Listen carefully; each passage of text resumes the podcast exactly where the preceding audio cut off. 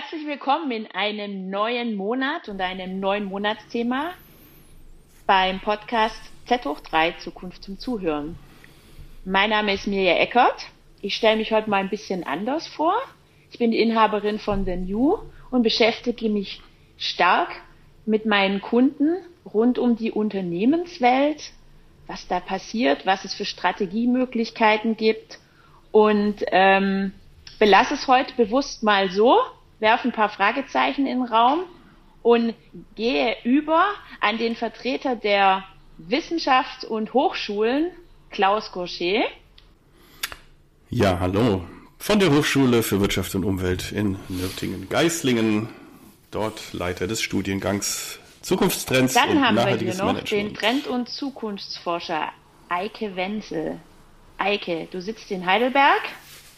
und bin immer noch unterwegs mit dem Institut für Trend- und Zukunftsforschung, ITZ. Guten Morgen. Ja, vielen Dank erstmal schon mal für die Vorstellungsrunde. Heute ein bisschen anders, weil ich glaube, was beim heutigen Thema ganz besonders zum Tragen kommt, sind unsere unterschiedlichen Daily Business ähm, Ansätze, wo wir uns tagtäglich aushalten. Wir haben viele Schnittmengen, aber heute beim Thema Trommel, Trommel, Trommel, wir, ich nenne es mal Stronger Together, geht es um Kooperation, um Partnerschaften, um Vielfalt und letzten Endes genau das, was wir hier zusammen darstellen in unserem Podcast. Wie kommen wir auf das Thema? Es geht um Kooperationen, um Kollaborationen und Partnerschaften und alles das, was uns gemeinsam stärker werden lässt. Wir sind draufgekommen aufgrund des globalen Stimmungsbarometers wenn man so sagen kann. Es treten Begriffe immer mehr ähm, wieder in den Vordergrund und werden diskutiert wie Protektionismus, Verteidigung, auch Deglobalisierung. Und parallel merken wir in der Wirtschaftswelt, aber auch in anderen Bereichen, dass wir nicht mehr alles alleine machen können. Und das wollen wir heute mal, dieses Phänomen, dem genauer auf den Grund gehen und mal für uns alle einsortieren und vor allem euch da draußen auch Impulse senden, was ein Wir alles bewirken kann in euren Zuständigkeitsfeldern. Ja, meine erste Frage geht an Klaus. Klaus, was ich so erzählt habe, gab es ja irgendwie schon immer. Dieses, dieses Wir, wir sprechen schon lang drüber, aber was ist heute eigentlich neu oder was macht es so interessant, dass da draußen immer mehr gemeinsame Projekte festzustellen sind? Ja, das ist die Frage, die ich mir auch schon gestellt habe. Es ist auffällig, ja, dass tatsächlich in ganz, ganz unterschiedlichen Kontexten plötzlich sehr viel von Kooperation, neuen Formen der Kooperation gesprochen wird oder überhaupt vielleicht nochmal im Gegenzug zu der Konkurrenz und dem Wettbewerb, auf den ja unsere bisherige Wirtschaftsordnung so äh, vehement setzt, dass da jetzt plötzlich Alternativen wieder ins Spiel kommen, die, auch wenn sie zum Teil uralt sind, aber deswegen wieder neu wirken, weil man sie eben jetzt ein paar Jahrzehnte lang ja nicht so richtig ähm, sehen wollte, sehen konnte, weil alles doch sehr stark auf Wettbewerb und Konkurrenz ausgerichtet war. Das kann man ja ziemlich genau datieren. Man kann die äh, Verantwortlichen namentlich benennen. Das haben wir hier auch schon öfters getan.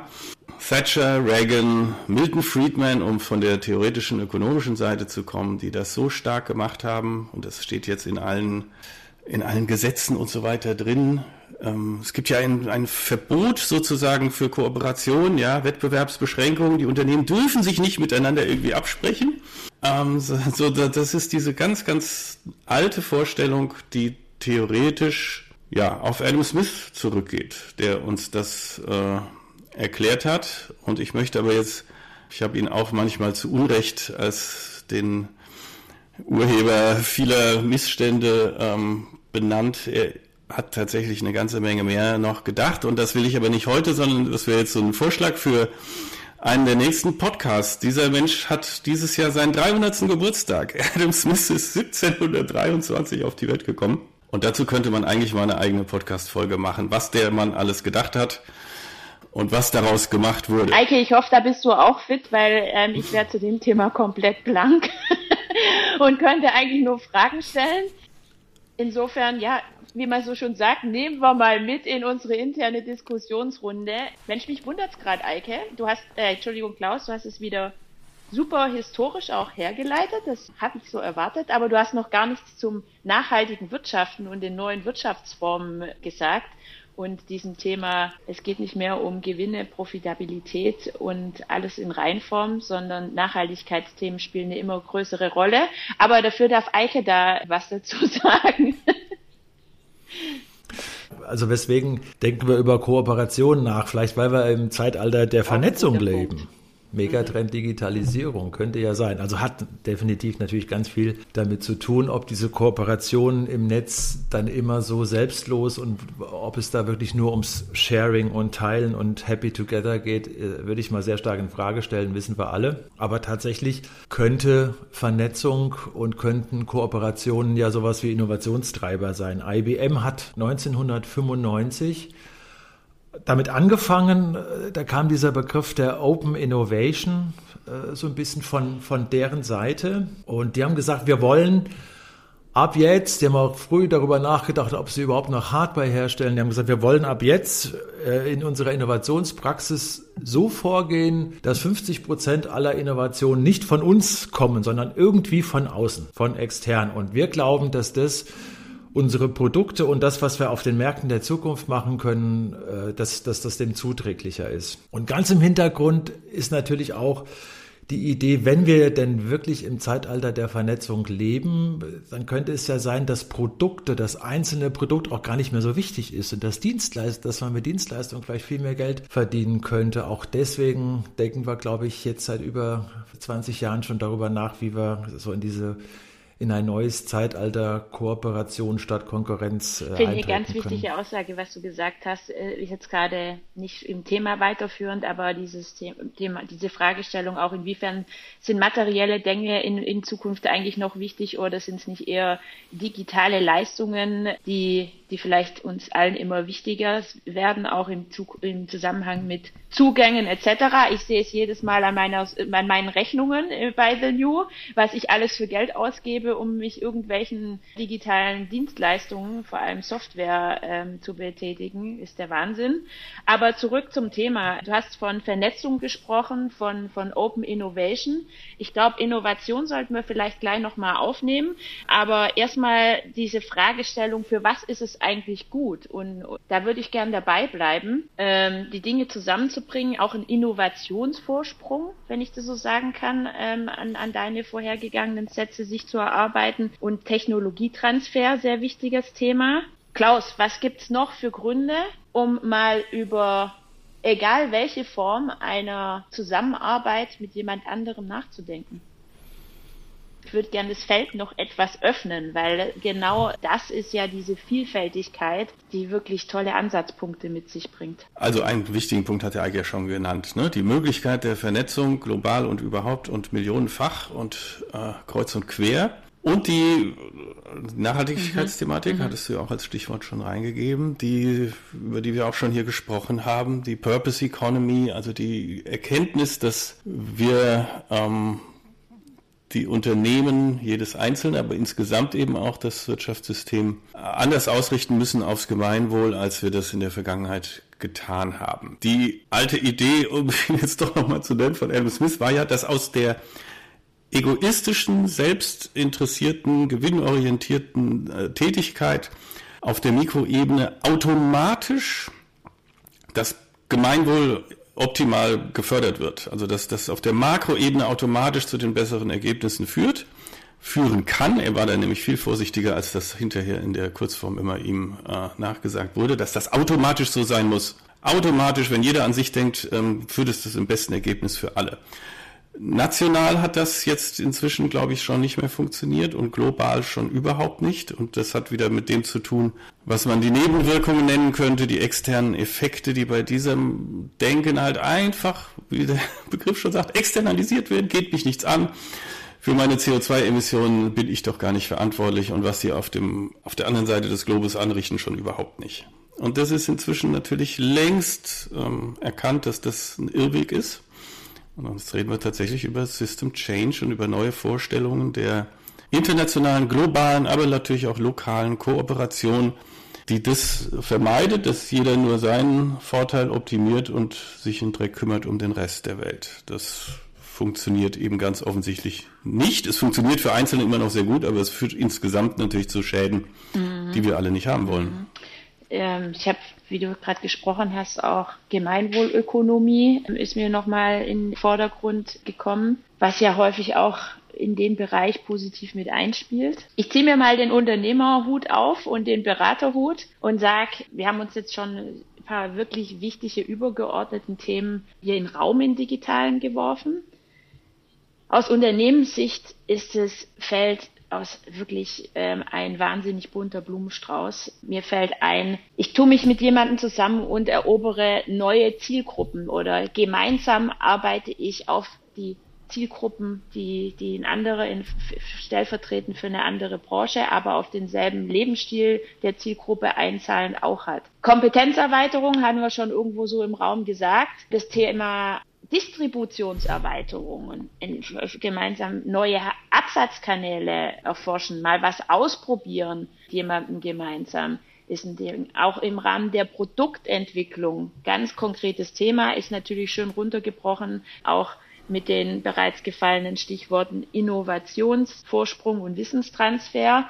Und ja, noch vieles mehr, auch im Bereich Data Excellence, einem Softwareunternehmen sich mal zusammenzutun und, und gemeinsam die, die Kunden da draußen besser kennenzulernen und Daten besser zu analysieren, solche Dinge. Ich höre jetzt auf, in der Unternehmenswelt wirklich ein unglaublich großes Feld. Ich gehe wieder eine Ebene drüber und hol dich mal ab, Eike, zum Thema Innovationen, Plattformökonomie, ja eigentlich auch schon gesagt, oder Clouds. Da wäre ich dir dankbar, wenn du auch als Trendforscher das Thema Innovation und was ist anders, wie ich heute Innovation hervorrufe im Vergleich zur Vergangenheit, nochmal erläutern würdest für uns. Wie passt dieses Thema Innovation, neue Wege, wie ich Innovation heutzutage erfolgreich erschaffe, mit unserem Thema zusammen? Also Innovation ist ja, wenn man über Zukunft nachdenkt, ein Buzzword und wir machen ja auch ein großes Modul zum Thema Innovation in unserem Studium Zukunftstrends und nachhaltiges Management.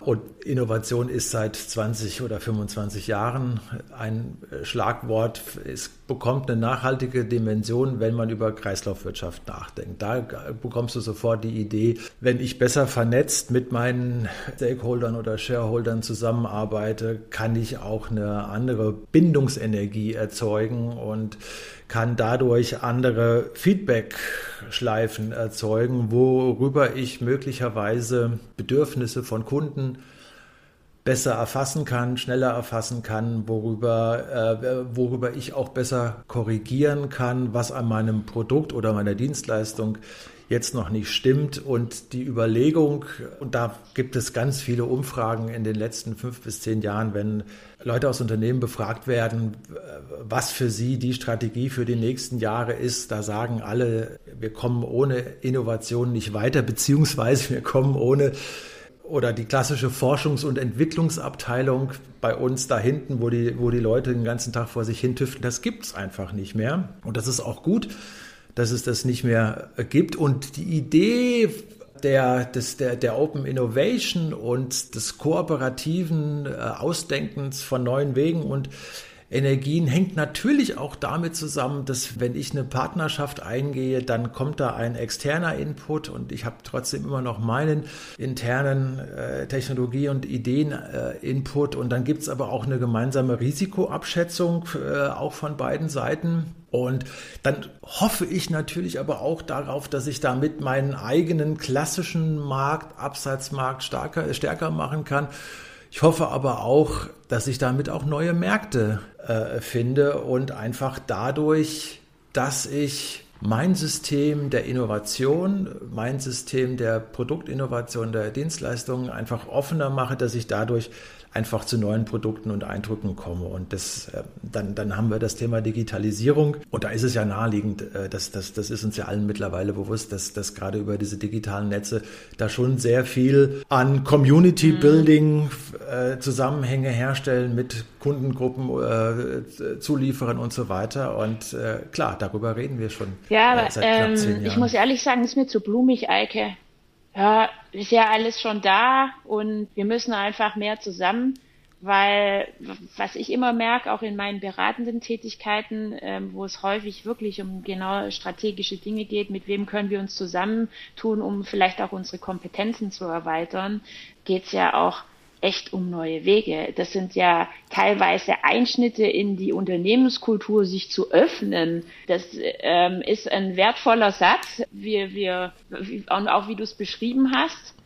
Aber das ist parallel aus meiner Sicht auch eine wahnsinnig große Hürde, ähm, vor allem auch für, für Pioniere aus gewissen Branchen, für Mittelstand, die dieses Konstrukt gar nicht zwingend mitbringen oder diese Denkweise. Ja, ich meine, das ist ja immer die Frage. Das, das, deswegen sitzen wir ja auch hier, ob diese Überlegung, ich, ich gehe eine Partnerschaft ein und damit können wir neue Märkte anvisieren, die alten Märkte stärken, meine Kunden besser halten, die plötzlich was Neues wollen. Ob das alles so funktioniert, ist äh, eine große Frage. Und wenn wir ein bisschen intensiver über Kooperation, Kollaboration in der Zukunft reden, dann drängt sich natürlich sofort die Frage auf, wer nutzt denn diese Daten, die da getauscht werden oder die, die, die, die man so ein bisschen zugänglicher macht? Wem mhm, gehören diese mhm. Daten? Wer entscheidet über den Datenzugang?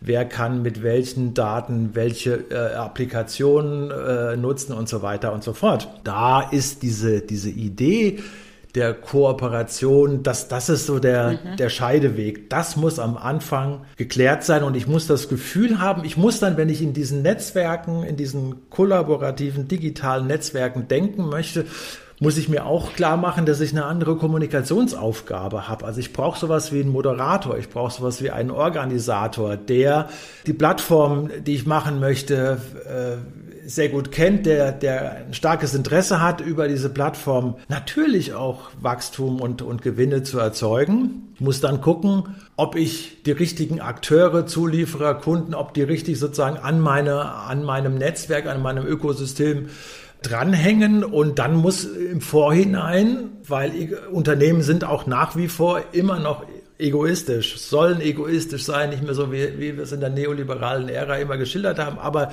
das ist schon da, die Absicht dort davon zu profitieren. Auch das muss im Vorhinein okay. klar gemacht werden, äh, welche Zielstellungen es gibt, welche Gewinninteressen es gibt. Und dann geht die Frage äh, weiter, ob das allen Partnern, die am Anfang dabei sind, ob denen das Gut. auch gefällt und ob das funktioniert. Das ist ganz stark eine kommunikative dann halte ich Aufgabe. Fest, ein wertvoller Satz, sich zu öffnen und alles. Nur es ist dann schon viel mehr dahinter. Und lasst uns doch mal bei den potenziellen Hürden, den wir festgestellt haben, es ist ja auch nicht alles ganz so einfach, bleiben. Klaus, wie siehst du das? Ähm, was was gilt es denn zu beachten, ähm, wenn ich mich nach außen öffne, wenn ich eine Partnerschaft, Kooperation eingehe, ähm, wie auch immer geartet? Was gibt es für weitere ja. Leitplanken? Mich hat das, ähm, als Eike da gerade ausgeholt hat, habe ich die ganze Zeit gedacht, es ist ähm, vielleicht ganz gut, das äh, mal gegenüberzustellen, was passiert einerseits in den Unternehmen, wenn sie Forschung und Entwicklung betreiben. Da soll ja Innovation entstehen. Es geht ja nicht um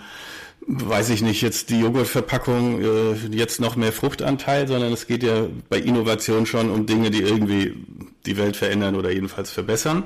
Und das passiert ja interessanterweise in der Grundlagenforschung, nämlich im, im Systemwissenschaft. Ich will jetzt nicht naiv sagen, dass da alles toll ist und da gibt es auch einen Wettbewerb, wer als erster irgendwie die Glühbirne erfunden hat. Aber insgesamt beruht das gesamte System Wissenschaft auf Teilen und auf Kooperation. Und dass man natürlich die, wenn man etwas veröffentlicht hat, stellt man das der Allgemeinheit zur Verfügung und jeder darf zitieren. Und man möchte sogar, dass er zitiert ist sozusagen, ähm, jeder darf sich bedienen an diesem gemeinsamen Wissenszuwachs und daraus entsteht dann eben irgendwann mal was wirklich Neues. Das ist die Idee bei der Grundlagenforschung oder von Wissenschaft ganz allgemein. Wichtig, was du gerade sagst. Da gibt es irgendwann vielleicht für einen einen Nobelpreis, das ist dann sein Ruhm und Ehre und Unsterblichkeit, aber erstmal geht es nicht darum, damit äh, reich zu werden. Wie gesagt, mit bisschen Naivität kann man das Prinzip, glaube ich, schon du so hast gesagt, das Ziel ist, dass wirklich da was passiert, wo dann auch alle sofort davon profitieren, beziehungsweise Zugang dazu haben. Ja, ich meine, es nützt ja nichts, wenn ich irgendwie in meinem Kämmerlein forsche und das nicht veröffentliche. Ja. Und in dem Moment, wo ich es veröffentliche, darf jeder da bin ich, da sehen wir wieder, was, was wir auch für so, unterschiedliche Hüte heute ähm, in der Denkweise mit haben, weil ähm, in der Unternehmenswelt, da geht es um Wettbewerbsfähigkeit, finde ich das teilweise ähm, gut, wenn ich was entwickle mit jemandem zusammen, was Neues kreiere und mir einen Wettbewerbsvorteil verschaffe.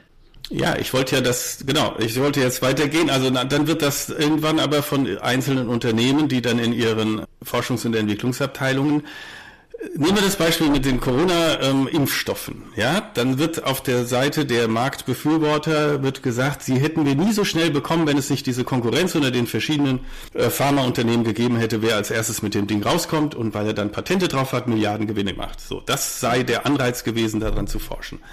In der Grundlagenforschung hätte man aber auch sagen können, wir tun uns jetzt alle zusammen, all diese schlauen Pfizers und Mercks und wie sie alle heißen, all diese schlauen Forscher tun sich zusammen, um möglichst schnell das Beste, den besten Impfstoff gegen Corona zu entwickeln.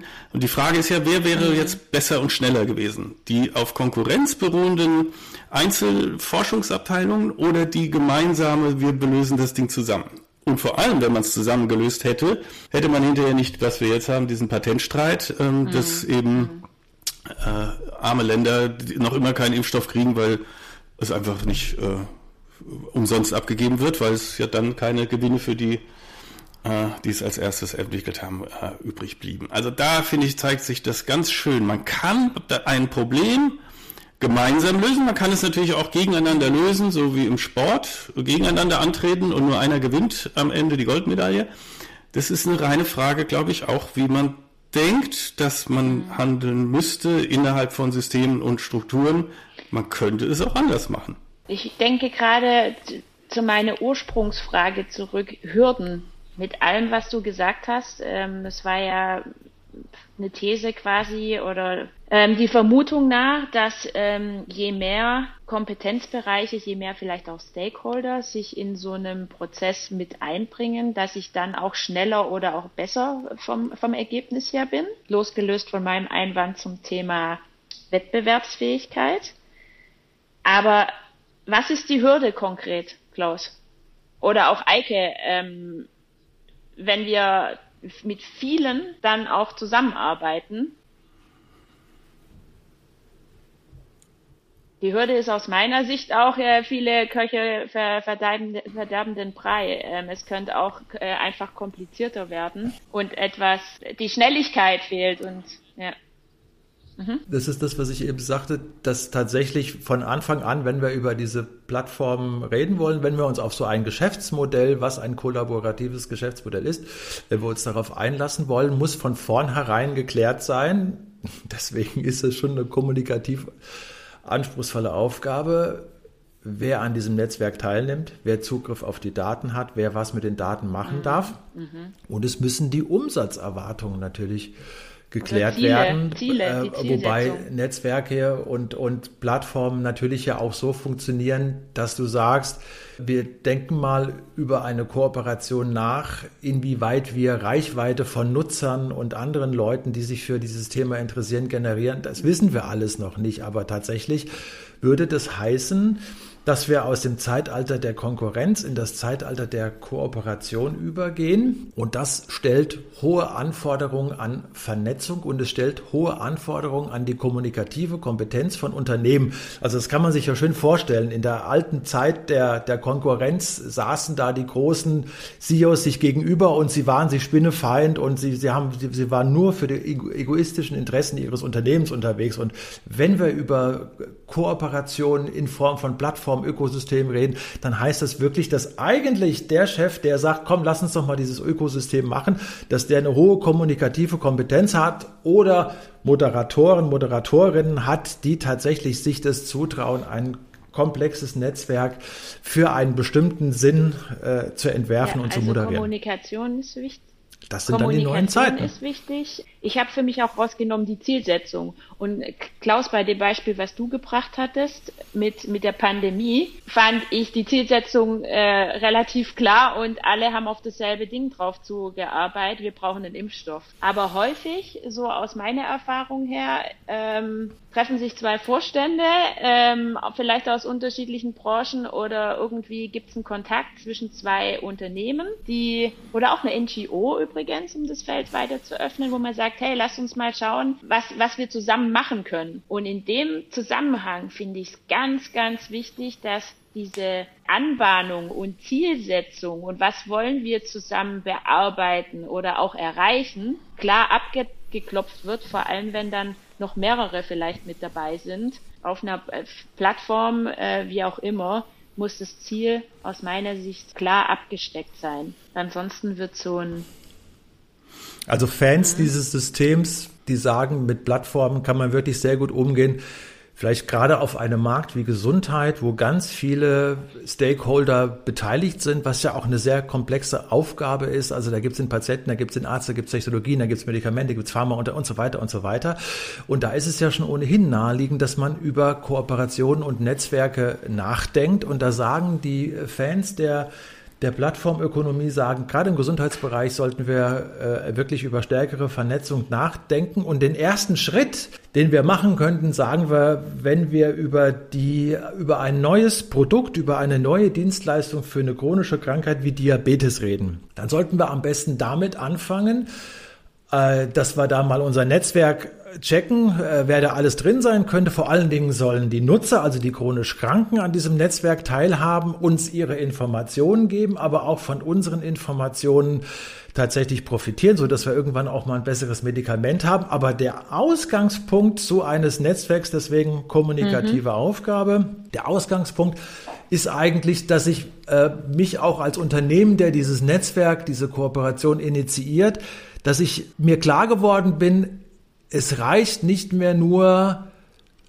ein Produkt herzustellen, also Pillen auszuliefern. Vielleicht gibt es auch die Möglichkeit, darüber noch mehr Geschäft zu machen, Leute anders mhm. anzusprechen, meine Kunden besser zu binden.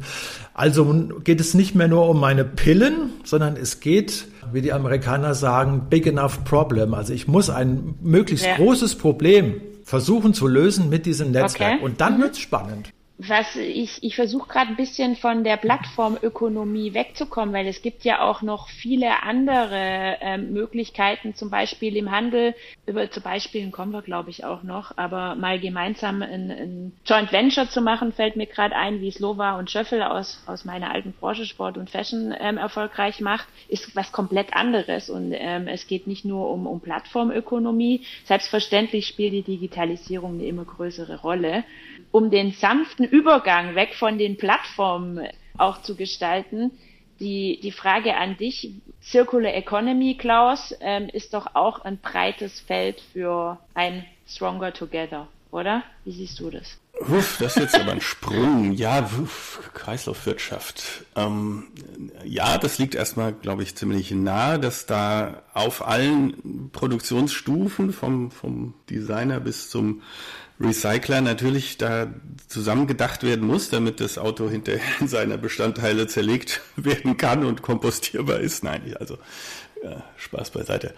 Ähm, ja, ich hänge noch ein bisschen auch noch an, an anderen Zusammenhängen. Also wir können Kooperationen ja schon lange beobachten von dem, was du gesagt hast, vom, vom Joint Venture. Man tut sich zusammen, weil der eine etwas besser kann und der andere das andere besser kann und zusammen ist man dann stärker.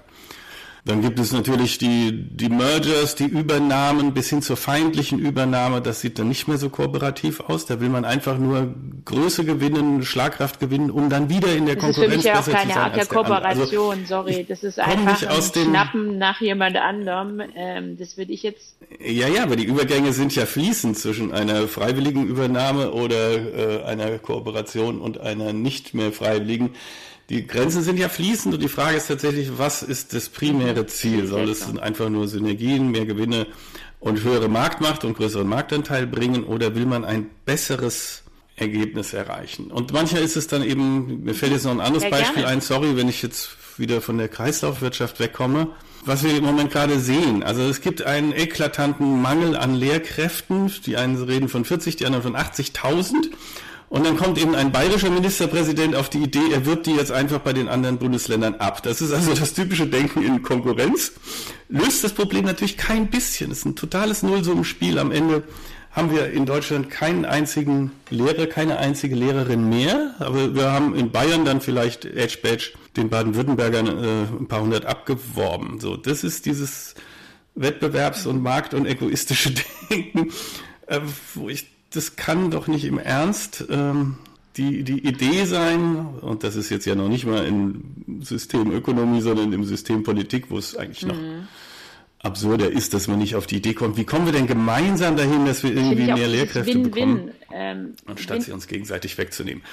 Der, der War for Talents, dieser furchtbare Begriff, ja, auf dem Arbeitsmarkt, ist ja genau dieselbe Denke wieder. Wir sind in einem Krieg, wo man sich gegenseitig die Ressourcen wegnehmen muss und den anderen besiegen muss. Und ich glaube nicht, dass das auch ausgerechnet auch noch in, in Sachen Personal und, und ähm, wie gewinne ich motivierte Mitarbeiterinnen und Mitarbeiter in einem Krieg, in einer Metapher von Krieg, glaube ich, da ist irgendwas wieder nicht richtig. Ich versuche mal unsere, wie erwartet, wirklich vielseitigen Denkweisen und auch Aspekte zusammenzufassen. Wir haben gesagt, wo, was gilt besonders aufzupassen, in Fokus zu rücken, ähm, wenn ich ein Stronger Together Ansatz, egal wie auch immer geartet, ähm, anpeile. Wir haben gesagt, Kommunikation ist wirklich äh, sehr, sehr wichtig. Es müssen auch die Prozesse, sollten auch eine gewisse Struktur haben.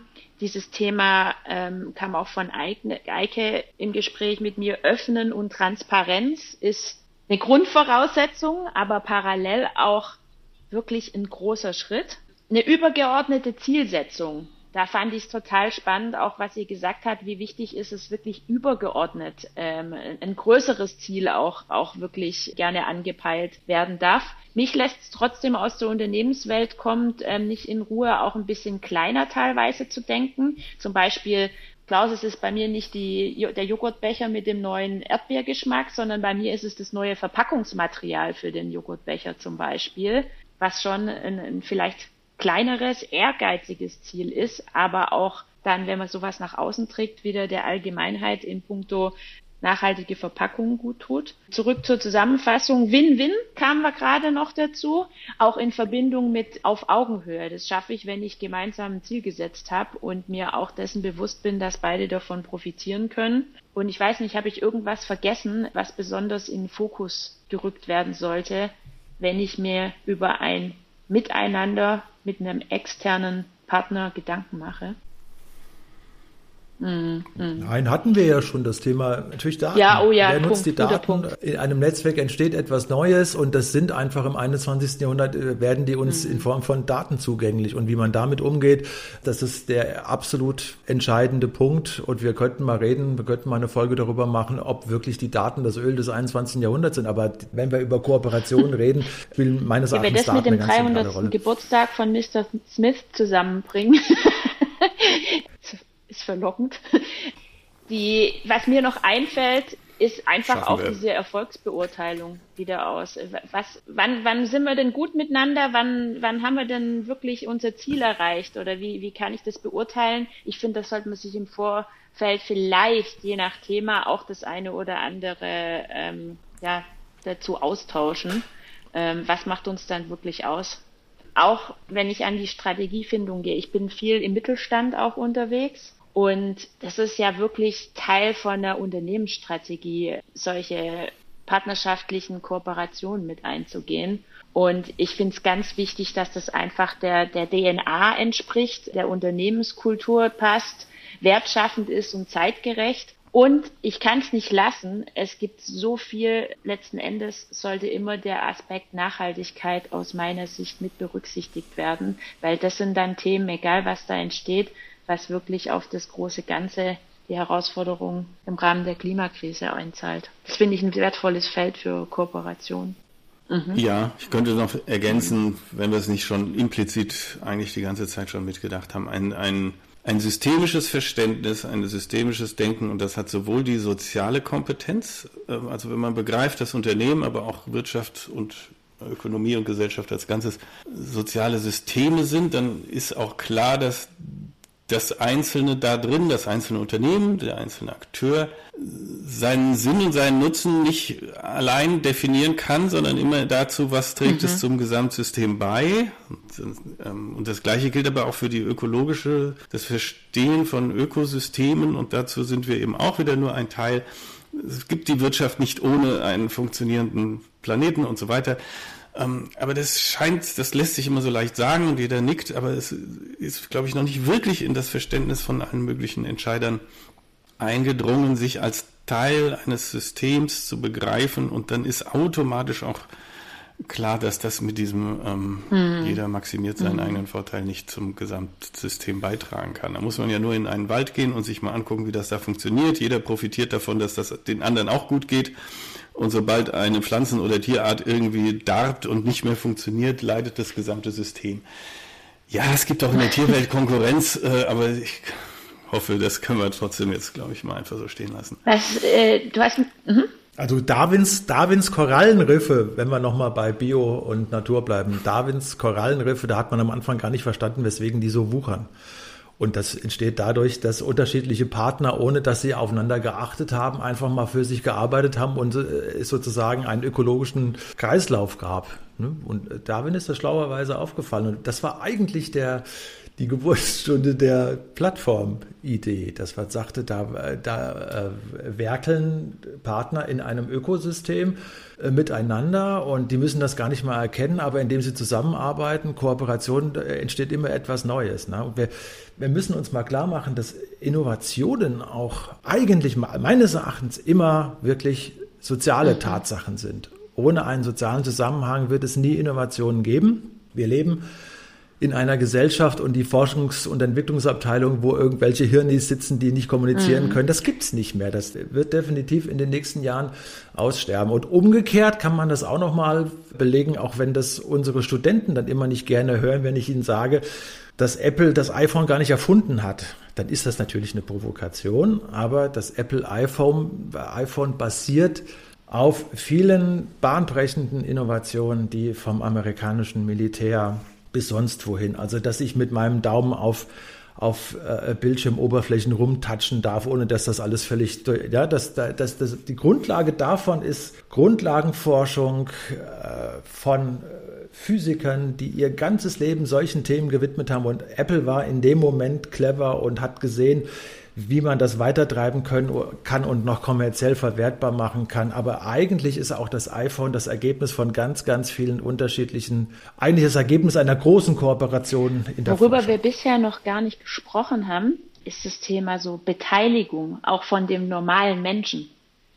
Wir es gibt ja auch so viele wertvolle Ansätze, wie ich mir den normalen Menschen zunutze machen kann. Stichwort Citizen Science oder Citizen Partnership, wo ich hergehe und auch wissenschaftliche Projekte mit Hilfe von, von ähm, zum Beispiel Bürgern im, im Smart City Bereich vorantreibe, wo die Bürgerschaft Daten liefert und unterstützt, wie zum Beispiel wie viel Insekten sind denn jetzt in, in meinem Garten aufzufinden oder wie entwickelt sich die Fauna, Flora in meinem, in meinem Umfeld? Total spannend. Und letzten Endes finde ich da auch einen wichtigen Aspekt, diesen Partizipationsanspruch, Purpose-Anspruch, den wir da draußen gerade immer verstärkter verspüren, an was sinnvoll mitzuwirken und auch Einblicke in, in, in Lösungen und in Antworten zu erhalten, finde ich so, so zeitgerecht und total gut.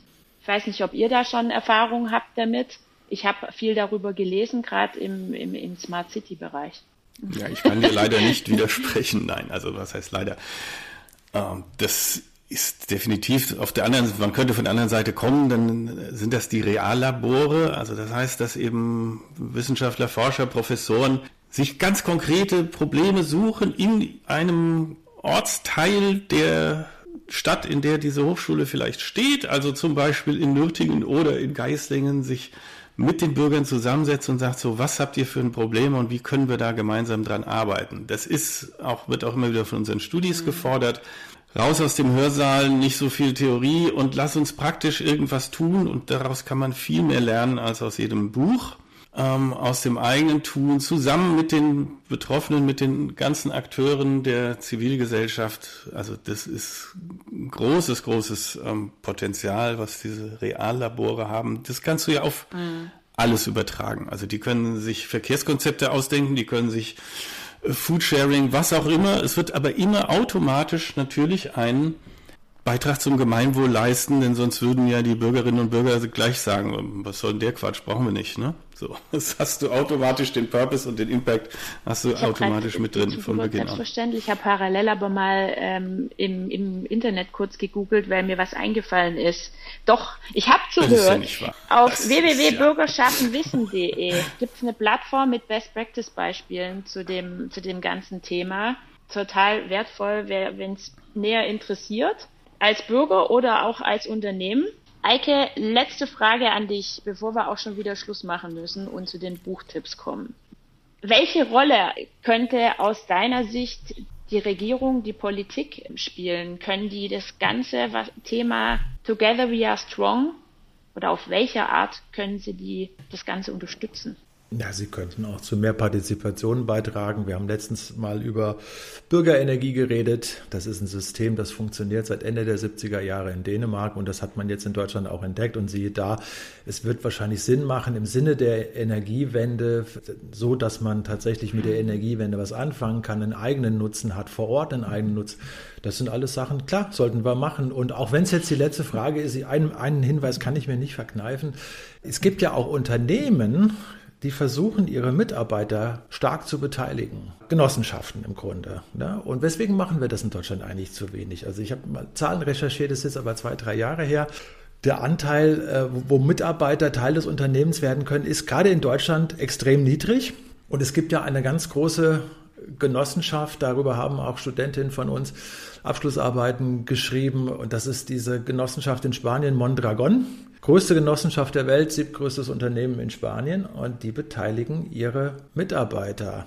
Ein Drittel der 80.000 Menschen, die dort arbeiten, die arbeiten an, äh, haben große Marken, Supermarktketten, äh, stellen Küchengeräte her und so weiter. 80.000 Leute, ein Drittel von denen sind Teil dieses Unternehmens. Das hat eine andere Gehaltsstruktur und da hat man es geschafft, tatsächlich sehr, sehr viele Menschen an Unternehmen zu beteiligen. Mhm. Also wenn du fragst, was könnte der Staat? Frage ist, äh, antworte ich dir zurück. Äh, auch Unternehmen könnten noch stärker ihre Mitarbeiter beteiligen und Weswegen machen die das da in Spanien? Weil sie auch, das war mal eine, eine Maßnahme, um Armut in der Region zu verhindern. Ne? Interessantes Thema, aber die machen das auch, um äh, ihre Mitarbeiter besser und näher an das Unternehmen und an die Produkte heranzuführen. Ja, das ist Wahnsinn. Wir sind schon wieder am Ende, nicht mit unserem Gesprächsstoff.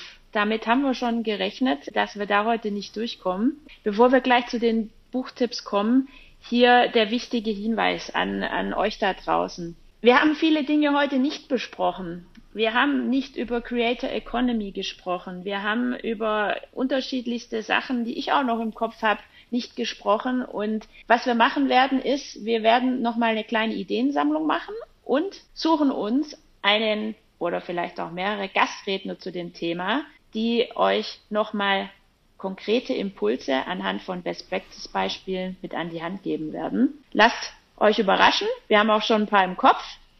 Ihr müsst einfach nur wachsam sein, was jetzt alles passiert da draußen noch an Folgen. Und ich mache den Fliegenübergang zu den Buchtipps. Together we are strong. Wir, Partnerschaften, Zusammenarbeit.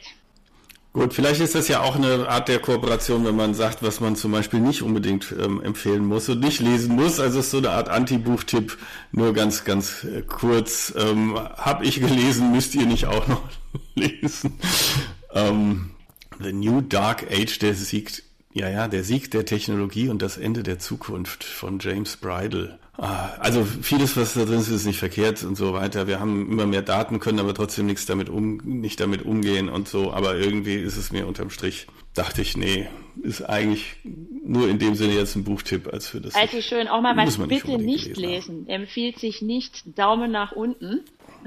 Ja, dann mache ich weiter, weil ich weiß gar nicht, mein Buchtipp ob ich ihn empfehlen kann oder nicht. Ich finde den Titel sexy. Es geht um ein Buch, was es erst in Kürze auf dem Markt geben wird, nämlich Kooperationen zwischen Unternehmen und Non-Profit-Organisationen. Das kam jetzt heute auch im Gespräch ein bisschen zu kurz. Wie kann ein Wirtschaftsunternehmen mit einer NGO auch erfolgreich arbeiten, so dass eine Win-Win-Situation entsteht? Ich bin total gespannt. Kommt im Springer Verlag. Ihr werdet es in den Show Notes nachlesen können. Ich warte tagtäglich drauf und ist von kann es gerade gar nicht lesen, was ich geschrieben habe. Ihr werdet sehen in den Show Notes. Eike, was hast du dabei? Wir haben schon richtig was rausgearbeitet. Ein Buch, was man nicht lesen sollte.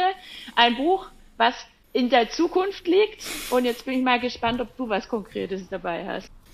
Ich habe, weil ich ja brav mich vorbereite, äh, ein Buch zum Thema. Das Buch heißt Digitaler Kapitalismus, Markt und Herrschaft in der Ökonomie der Unknappheit. Das Buch ist von Philipp Stab, ist schon ein bisschen älter. Philipp Stab ist Soziologe in Berlin und der hat versucht tatsächlich über diese Plattformidee zu schreiben und findet da Plattformunternehmen. Er beschäftigt sich vor allen Dingen mit Uber, Facebook etc., die gar nicht so kooperativ, kollaborativ sind. Klappentext steht, war der Neoliberalismus die Eroberung immer neuer Felder durch den Markt, so ist der digitale Kapitalismus die Eroberung des Marktes selbst durch eine kleine Zahl privatwirtschaftlicher Unternehmen. Also, nach dem Neoliberalismus kommt die Plattformökonomie und die ist gar nicht so schön und die muss man sich sehr genau anschauen. Das haben wir aber heute auch gemacht, finde ich. Insofern kann ich sehr empfehlen, brillant geschriebenes Buch von Philipp Stab. Super. Es braucht begehbare Zukunftspfade, liest man immer wieder, hört man immer wieder. Wir haben heute das Thema Stronger Together mal näher bespielt und unterschiedliche Aspekte rausgearbeitet. Hoffen, ihr habt euch richtig Denkstoff mitnehmen können für eure Zuständigkeitsfelder und sagen Tschüss, bleibt dran. Es kommt was mit einem Gastredner, wie ihr gehört habt. Und wir sagen bis bald. Tschüss. Auf Wiederhören. Tschüss. Bis dann. Ciao.